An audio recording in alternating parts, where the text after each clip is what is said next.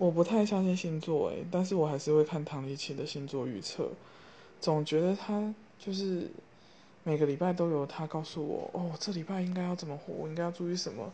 比如说我的星座，哦，这个礼拜有讲到桃花不错，我就会有一个礼拜的盼望，然后我至少会开心一个礼拜啊。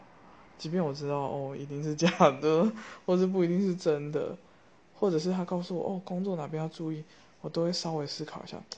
对啊，我是不是应该要去思考这个这个层面？